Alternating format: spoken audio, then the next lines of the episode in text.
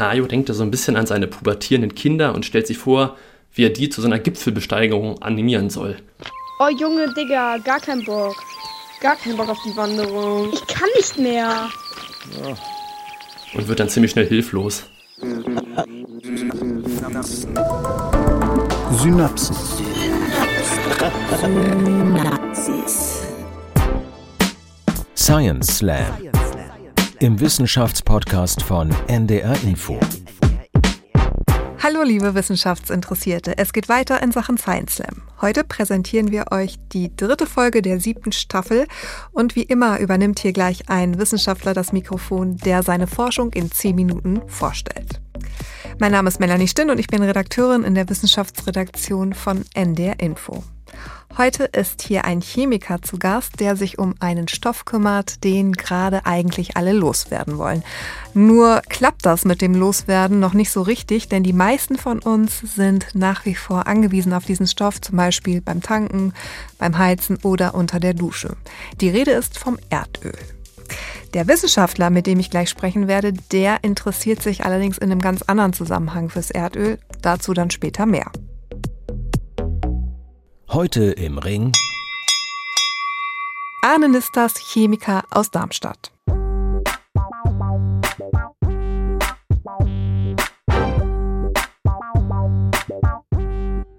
Lieber Arne, herzlich willkommen bei uns.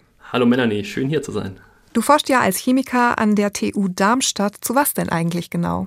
Ähm, ich arbeite in der Katalyse und oder in der Katalysatorforschung. Und Katalysatoren das kennen wir alle vom Wort her, entweder so aus dem Sprachgebrauch, das ist ein Katalysator für irgendwas, oder auch ganz klassisch aus der Autoabgaskatalyse, denn in jedem Verbrennermotor oder in jedem Verbrennerauto ähm, befindet sich auch ein Katalysator. Und das sind Stoffe, die in chemischen Reaktionen sich beteiligen, die den Energieaufwand für die Reaktion reduzieren und die Energieeffizienz verbessern und auch ein bisschen steuern können, welche Produkte am Ende hinten rauskommen. Mhm. Das mit Chemie ist ja so eine Sache. Ähm, es gibt sicherlich viele da draußen, die gar nicht so richtig viel anfangen können mit Chemie ähm, oder eine regelrechte Abneigung haben gegen dieses Fach. Hast du eine Ahnung, woran das liegt? Ähm, ich, ich glaube, wenn man eine Umfrage machen würde auf der Straße, welche Leute chemieaffin sind und welche eine sehr große Abneigung haben, würden wir ein sehr, sehr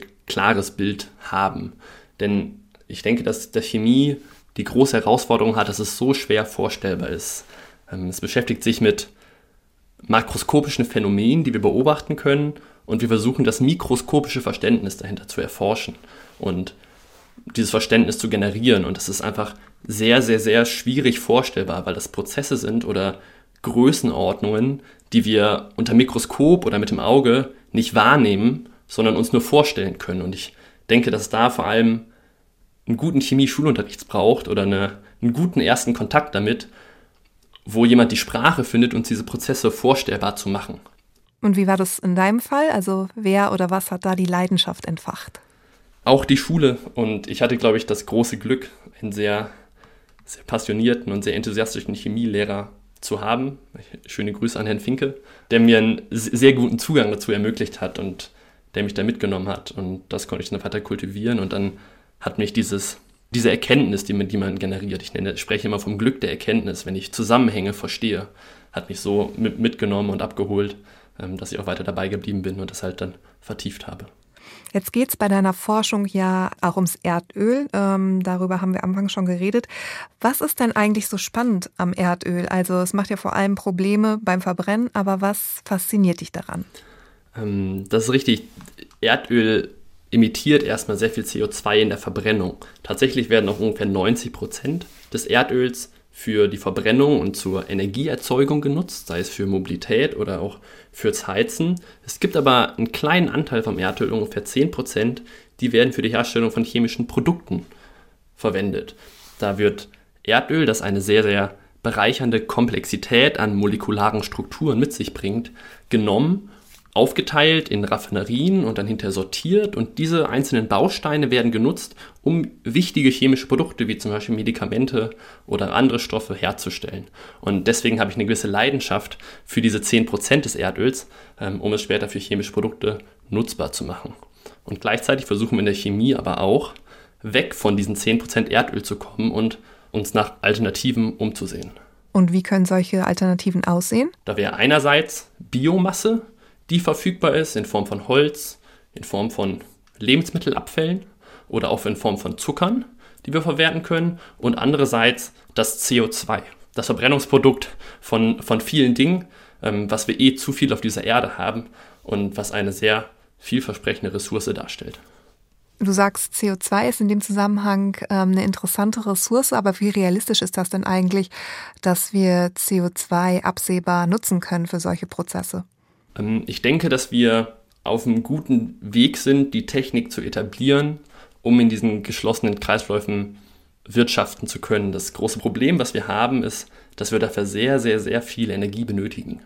Denn in Erdöl wir, und Erdgas steckt eine ganz, ganz hohe Energiedichte drin, wie wir vielleicht uns vorstellen können, wenn wir mit ein paar Litern Diesel oder Benzin ein Auto, was anderthalb Tonnen wiegt, über hunderte Kilometer auf der Straße fahren lassen können. Das ist so viel Energie, die wir dann jetzt, wenn wir auf Erdöl und Erdgas nicht mehr zurückgreifen, durch andere Prozesse oder, oder durch andere Ursprünge heranholen müssen, wie zum Beispiel über elektrische Energie genau, oder Wasserstoff, der im Endeffekt aber auch auf elektrischer Energie basiert, der sogenannte grüne Wasserstoff aus der Wasserelektrolyse.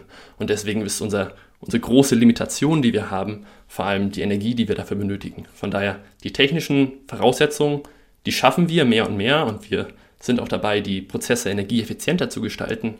Allerdings haben wir diese große Herausforderung der Energie, die jetzt einfach sehr schnell hochskaliert werden muss. Ja, dann lass uns doch jetzt einfach mal anfangen mit deinem Vortrag. Ringfrei. Arne Nistos mit seinem Vortrag Chemie ohne Erdöl ist wie Wandern mit Teenies. Klappt nicht.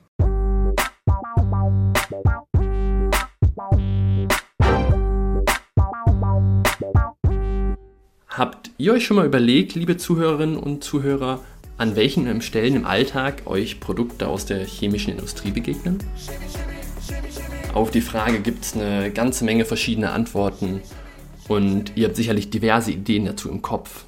Denn chemische Erzeugnisse sind bei uns im Alltag total greifbar und omnipräsent und stellvertretend für diese große Vielfalt an chemischen Produkten habe ich euch heute mal drei Stoffklassen mitgebracht. Als erstes sind da zum Beispiel Medikamente. Wenn ich mir da jetzt eins rauspicke, dann nehme ich zum Beispiel Aspirin. Ja, das kennen wir alle und vielleicht hat das einigen von euch schon nach einem wilden Abend auch mal weitergeholfen. Daneben gibt es eine ganz große Klasse an verschiedenen Kunststoffen.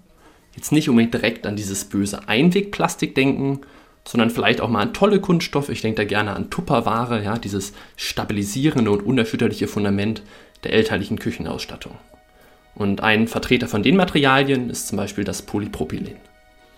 Und eine letzte Stoffklasse, das sind zum Beispiel Farbstoffe oder Lacke, wie zum Beispiel Indigo-Blau, ohne dass die vielen Jeans nicht ihre tiefblauen Einfärbungen hätten.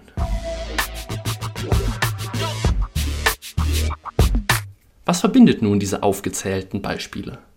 Und der Schlüssel zur Antwort, der liegt im Periodensystem, wo mir als Chemiker immer so ein bisschen warm ums Herz wird. Ja, wenn wir uns nämlich anschauen, aus welchen Elementen diese einzelnen Moleküle jeweils bestehen, dominieren vor allem Kohlenstoff und Wasserstoff. Wasserstoff. Denn ein Molekül des Aspirins besteht beispielsweise zu 80% aus Kohlenstoff und Wasserstoff. Polypropylen sogar zu 100%. Und Indigoblau setzt sich zu 87% aus den beiden Elementen Kohlenstoff und Wasserstoff zusammen. Allgemein heißt das also, Nahezu alle Produkte der chemischen Industrie, die uns im Alltag begegnen, bestehen überwiegend aus Kohlenstoff und Wasserstoff, sind also sogenannte Kohlenwasserstoffe. Und woher diese Kohlenwasserstoffe stammen, das schauen wir uns jetzt mal zusammen an. Denn die zentrale Grundlage für die chemische Industrie ist vor allem Erdöl. Ja, ist ein Stoffgemisch, das aus verschiedenen langen Ketten an Kohlenwasserstoffen besteht und für die Verwendung in der chemischen Industrie wird es zunächst in Raffinerien verarbeitet. Um die Erklärung davon jetzt so ein bisschen mehr Pfiff zu verleihen, habe ich euch den Hans-Joachim mitgebracht. Und weil ich den Hans-Joachim schon so ein bisschen länger kenne und er jetzt hier als Experte auftritt, hat er mir irgendwann mal das Hajo angeboten. Und Hajo ist hier genau der richtige Experte, denn er arbeitet in einer Raffinerie in Köln. Und dort zerkleinert er diese langkettigen Komponenten aus dem Erdöl zu kurzen Kohlenwasserstoffe und sortiert dann die unterschiedlichen Moleküle. Und diese kurzen Einheiten aus Kohlenwasserstoffen, das sind die Ausgangsstoffe, aus denen dann später neue Chemikalien aufgebaut werden. Daher kann man die auch so ein bisschen als Kohlenwasserstoffbausteine betrachten, wie in so einem Baukastenprinzip und bei, oder bei Lego. Ja, wenn man sie miteinander kombiniert, können Medikamente hergestellt werden. Aus einer anderen Anordnung derselben Kohlenwasserstoffbausteine werden wiederum Kunststoffe gemacht. Und aus einer anderen Kombination der identischen Bausteine resultieren dann zum Beispiel Farbstoffe. Und so läuft es schon seit mehreren Jahrzehnten. Aber Hayo merkt, dass da so ein bisschen was im Wandel ist. Freitags hört er immer so viel Rumor von den Straßen und im Zuge der Klimakrise fordern immer mehr WissenschaftlerInnen, das Erdöl in der Erde zu lassen. Von daher sieht er, dass wir dringend Alternativen zum Erdöl finden müssen und fragt sich, können wir das auch alles ökologisch nachhaltig produzieren und diese Herstellung von Chemikalien vom Erdöl irgendwie lösen? Also blickt er auf seine Bausteine aus Kohlenwasserstoffen, die ja aktuell aus der Zerkleinerung von diesen Erdölkomponenten gewonnen werden. Und er begibt sich auf die Suche nach alternativen Kohlenstoffquellen und grübelt und grübelt und irgendwann stolpert er über ein klitzekleines Molekül, das omnipräsent in den Medien ist und von dem wir auf der Erde leider auch ein wenig zu viel haben, und zwar das CO2. Und da kommt er auf einen sehr, sehr verlockenden Gedanken. Können wir CO2, diesen Hauptverursacher der Klimakrise, chemisch irgendwie nutzbar machen und damit zwei Fliegen mit einer Klappe schlagen? Das CO2 ist ein Molekül, in dem das von Hayo begehrte Kohlenstoffatom in der Mitte ist und außen zwei Sauerstoffatome vorliegen. Und um nun von diesem CO2 zu Hayos Kohlenwasserstoffbaustein zu kommen, brauchen wir zwei Dinge. Erstens brauchen wir Wasserstoff um den ungewollten Sauerstoff vom CO2 zu entfernen und um Wasserstoff an den Kohlenstoff zu bekommen. Und zweitens müssen wir dafür nicht die langkettigen Komponenten des Erdöls zerkleinern, sondern neue Strukturen durch chemische Reaktionen erst überhaupt aufbauen. Puh, denkt sich Hayo, das ist ja ganz schön vielschichtig. Aber klappt das denn? Und um das zu beleuchten, müssen wir uns erstmal allgemein anschauen, was bei chemischen Reaktionen überhaupt so vor sich geht. Wir stellen uns mal vor, dass zwei beliebige Moleküle in einem kuscheligen Gefäß miteinander reagieren, sprich sie brechen chemische Bindungen auf und bilden neue chemische Bindungen wieder aus. Und diese Reaktion ist so ein bisschen vergleichbar mit der Wanderung. Ja, auf dem Weg der Reaktion liegt so ein Riesenberg, an dem es kein Vorbei gibt und über den die beteiligten Moleküle erst einmal rüber müssen. Und der Aufstieg diesen Reaktionspfad hoch ist ziemlich, ziemlich anstrengend. Das heißt, die Moleküle brauchen dafür eine Menge Energie. Und wie wir das jetzt von jeder Wanderung mit mehreren Personen kennen, ist die Gruppe da meistens sehr heterogen motiviert. Das heißt, ich unterteile das immer gerne in eine Jack Daniels und in eine Jack Wolfskins Fraktion. Und ebenso ist das mit Molekülen. Ja, manche müssen ein bisschen stärker angeschoben, um den Reaktionspfad hochzukommen, andere sind von sich aus energetischer und brauchen ein bisschen weniger Anschub.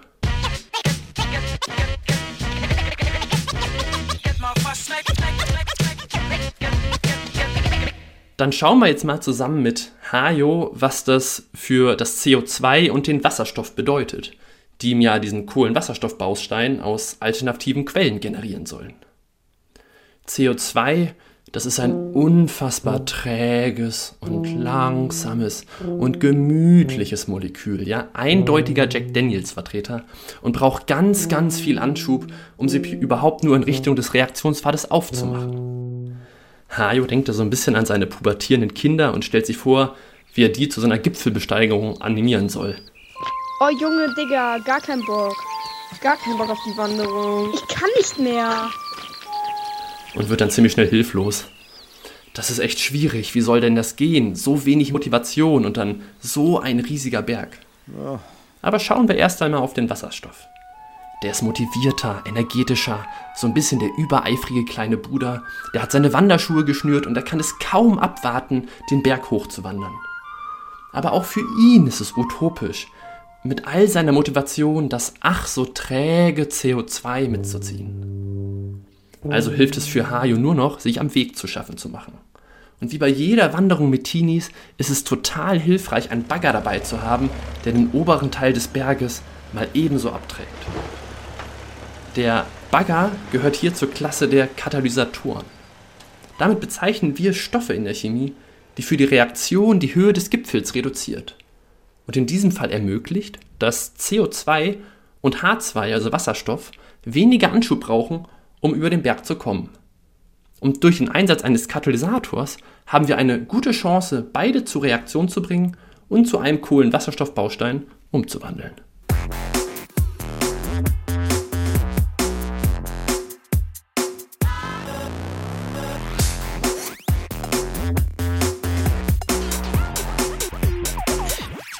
Jetzt werdet ihr euch beim Zuhören vielleicht fragen, welche Rolle habe ich als Wissenschaftler nun in dieser Geschichte? Ich selber, ich bin Katalytiker und ich entwickle Katalysatoren, damit das träge CO2 und das quirlige H2 mit weniger Energieeinsatz reagieren. Und dafür untersuche ich, wie sehr verschieden gestaltete Katalysatoren den Aufstiegsweg für CO2 und H2 reduzieren. Das können solche Bagger von Caterpillar sein, Katapulte, die eventuell etwas Gestein vom Gipfel des Reaktionspfades wegspringen oder eben auch sehr, sehr, sehr starke und große Katzen, die mit ihren riesigen Pranken ganze Berggipfel wegwischen können und die ich dann im Labor trainieren lasse. Oder in realistischeren Experimenten, die sich dann mal ausnahmsweise außerhalb meines Kopfkinos abspielen, setze ich Katalysatoren ein, wo ein Edelmetall auf einem Trägermaterial aufgebracht ist. Puh, denkt sich Hajo, das hört sich echt nach einem wilden Vorhaben an. Also wir können die Kohlenstoffquelle CO2 nehmen und es in einen Kohlenwasserstoffbaustein umwandeln, aus dem wir dann chemische Produkte herstellen können. Und gleichzeitig nehme ich noch was mit von sogenannten Katalysatoren, die Berge ein gutes Stück kürzer machen und damit den Energieaufwand für die Reaktion reduzieren. Aber trägt es jetzt wirklich zu einer nachhaltigen ökologischen Transformation bei? Und die Antwort hierauf ist ja und nein zugleich. Denn wir haben die technischen Lösungen, um in der Chemie weg von Erdöl und Erdgas zu kommen. Wir können Medikamente, Kunststoffe, Farbstoffe oder die von der FDP so heiß geliebten synthetischen Kraftstoffe aus alternativen Kohlenstoffquellen wie zum Beispiel CO2 herstellen. Das große Problem ist dabei nur, dass wir auch mit dem Einsatz von Katalysatoren große Mengen an Energie und Wasserstoff benötigen, um all die Moleküle die Berge hochzuschubsen. Und diese riesige Menge an grüner Energie haben wir nicht und bekommen wir auf die Schnelle auch gar nicht zusammen. Von daher ist die Forschung und Verbesserung von solchen Alternativen hochaktuell und super wichtig. Wir sollten uns allerdings nicht von diesen süßen Illusionen technischer Lösungen der Klimakrise zu sehr blenden lassen, sondern uns auch selber fragen, wie viel und was wir überhaupt brauchen und ob wir nicht bereits in einem zu viel leben. Denn jeder nicht verbrauchte Kohlenwasserstoffbaustein muss auch gar nicht erst ersetzt werden. Und dann müssen wir auch weniger Katzen ins Fitnessstudio schicken.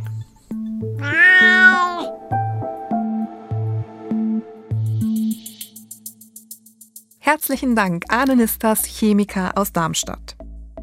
Ja, das war's schon wieder. Und hier gibt's dann wie immer am Ende den Hinweis, dass alles, was die Wissenschaftler und Wissenschaftlerinnen hier von sich geben, deren eigene Meinung widerspiegelt. Der NDR macht sich die nicht zu eigen. Außerdem geht an dieser Stelle ein Dankeschön raus an Julia Offe. Julia organisiert die Science Slams auf der Bühne. Da könnt ihr gerne mal vorbeigehen auf ihrer Seite und euch ein bisschen umgucken. Und zwar findet ihr die unter www.scienceslam.de.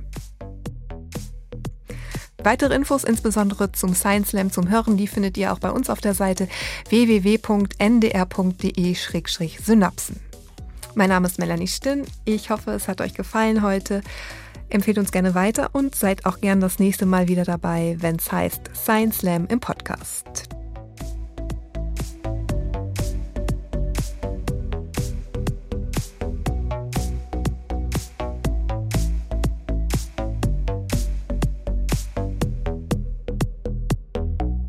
Synapsen Science Slam, ein Podcast von NDR Info.